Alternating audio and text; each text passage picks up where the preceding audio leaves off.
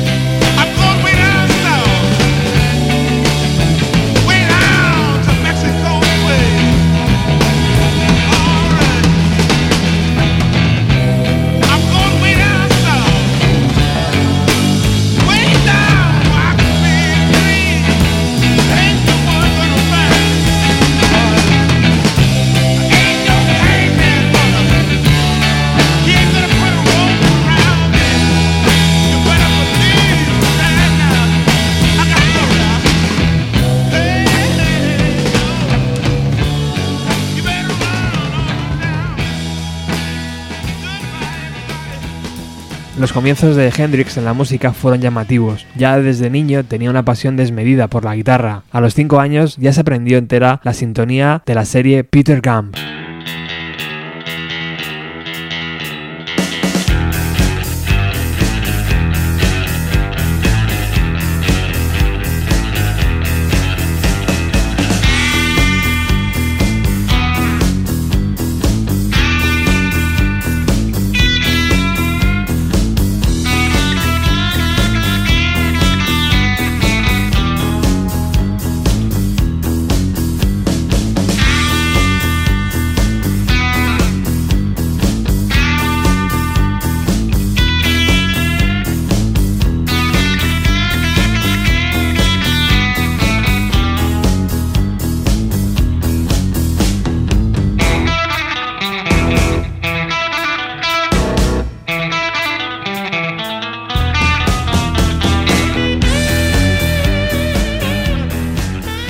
Chas Chandler, bajista de The Animals y productor musical, se quedó prendado de la versión que Hendrix realizó del clásico de Billy Roberts, Hey Joe.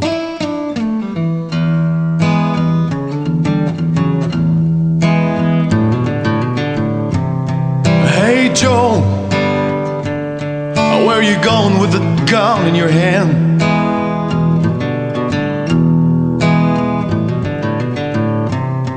Hey Joe, Said, where are you going with that gun in your hand? Alright. I'm going down to shoot my old lady. You know, I caught her messing around with another man. Yeah. I'm going down to shoot my old lady. You know, I caught her messing around with another man. Mm. And I ain't too cool.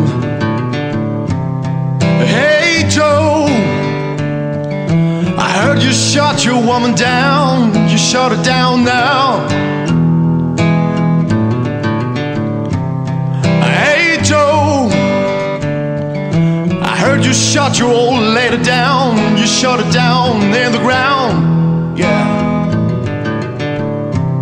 Yes, I did. I shot her. You know, I caught her messing around, messing around town.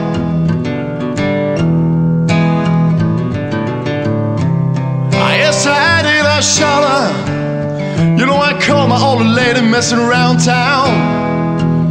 And I gave her the gun. I shot her.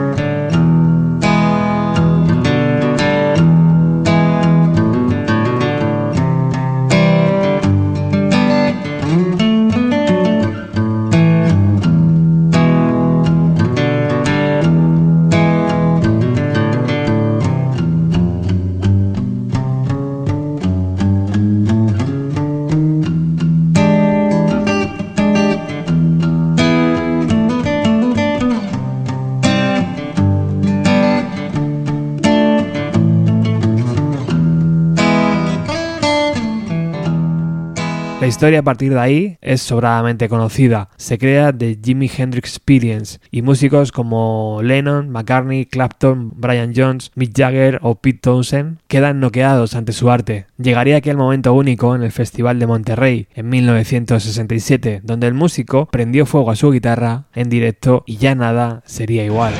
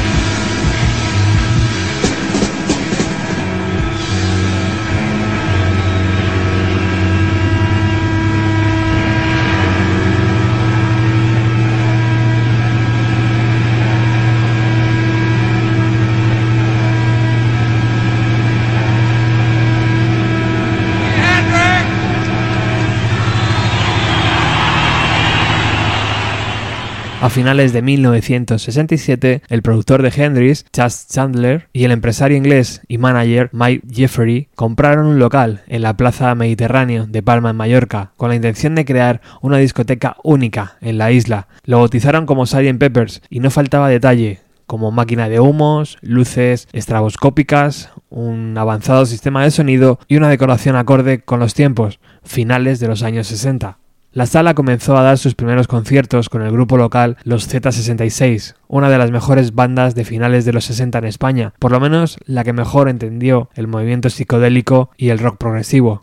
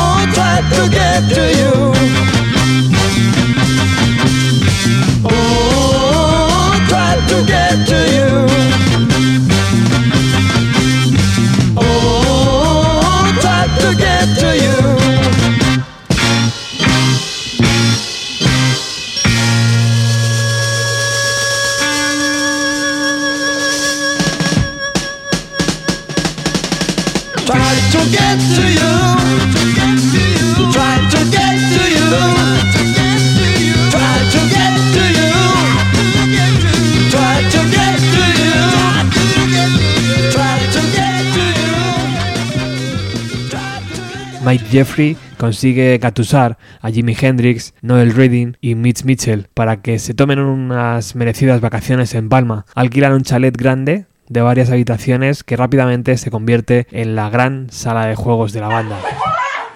Hey, Jimmy. Yeah, man, it's really great. man. We got some really beautiful instruments and everything else. Loves it. 15 de julio de 1968. Amanece en Palma. Por las calles se pueden ver unos carteles que anuncian algo. Sgt. Peppers, la discoteca más in, anuncia que por primera vez en España actuará Jimi Hendrix. El anuncio incluso sale en la prensa local, pero la sala no se llena. Se calcula que unas 100 personas se dieron cita en el Sgt. Peppers aquella noche. La mitad de la audiencia eran marines americanos que casualmente recalaban en la isla. El resto, integrantes de bandas locales y algún despistado. Se dice que el futbolista George Best era un asiduo al Sgt. Peppers. Neil Landon, músico británico, subió al escenario para presentar a la banda. Sentaos, porque lo que estáis a punto de presenciar hará que deis gracias a Dios.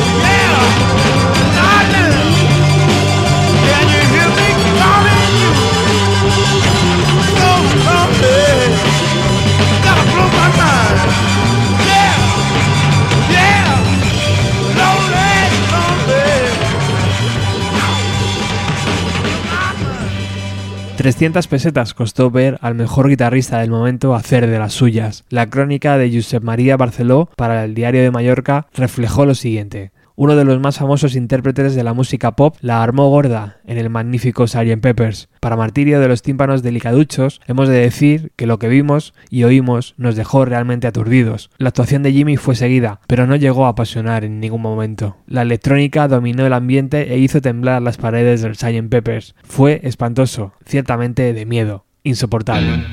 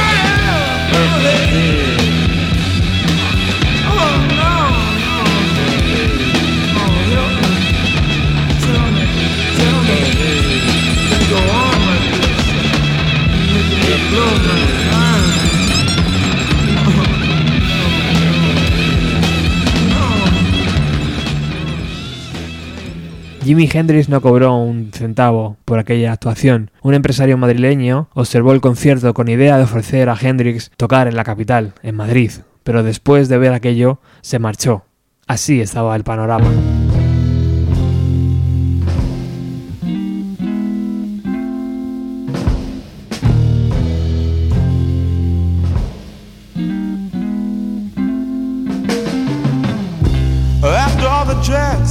or in the boxes. And the clowns have all gone to bed. You can hear happiness staggering on down the street. Footprints dressed in red. And the wind whispers, Mary.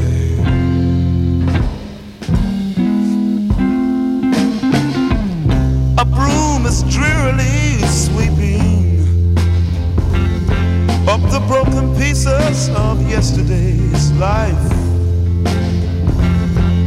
Somewhere a queen is weeping. Somewhere a king has no wife. And the wind, it cries, Mary.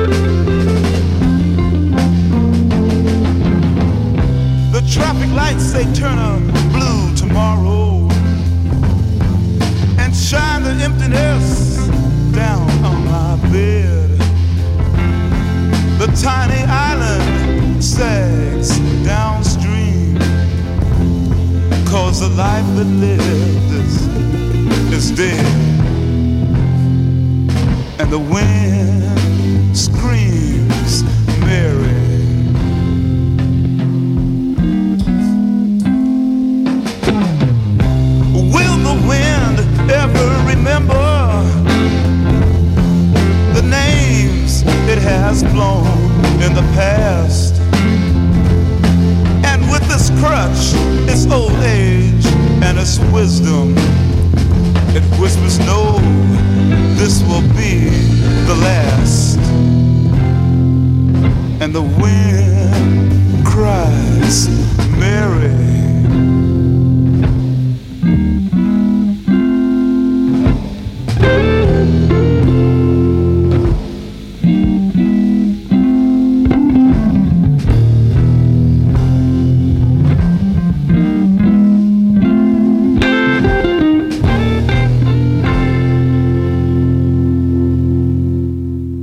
Conciertos a la vista, la banda, ahora sí, comenzó a disfrutar de unas merecidas vacaciones, carreras de karts, corridas de toros con el cordobés, paseos por la isla y largas sesiones en la playa. A veces se dejaban caer por el Sgt. Peppers para ver las actuaciones de los mallorquines Z66. Cuando a Hendrix le apetecía, se unía a ellos sobre el escenario y realizaban versiones de Little Richards o Chuck Berry.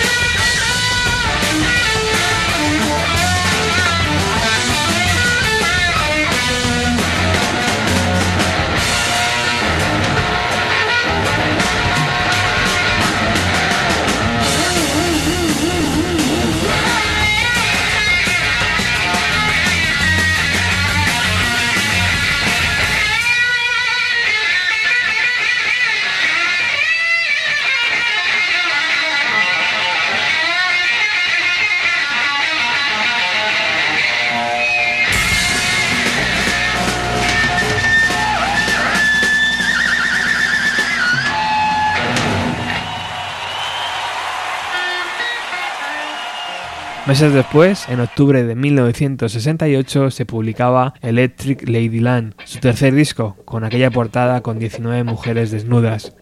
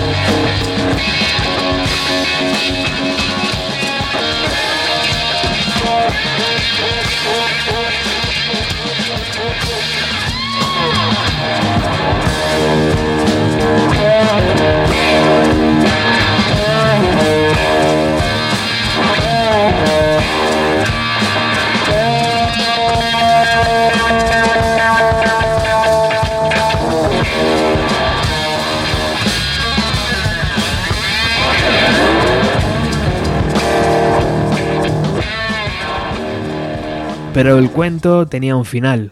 Concretamente, el final estaba en una habitación del Hotel Samarkand en Londres el 18 de septiembre de 1970. Los compañeros de Hendrix, Reading y Mitchell también pasaron a mejor vida en 2003 y 2008. Mike Jeffrey falleció de un accidente aéreo en 1973. A Chad Chandler se le llevó un aneurisma en 1996. Incluso el mítico Sgt. Peppers llegó a su fin en 1975, cuando, tras su declive, fue comprado y transformado en la discoteca Alexandra, un local dedicado a la música disco.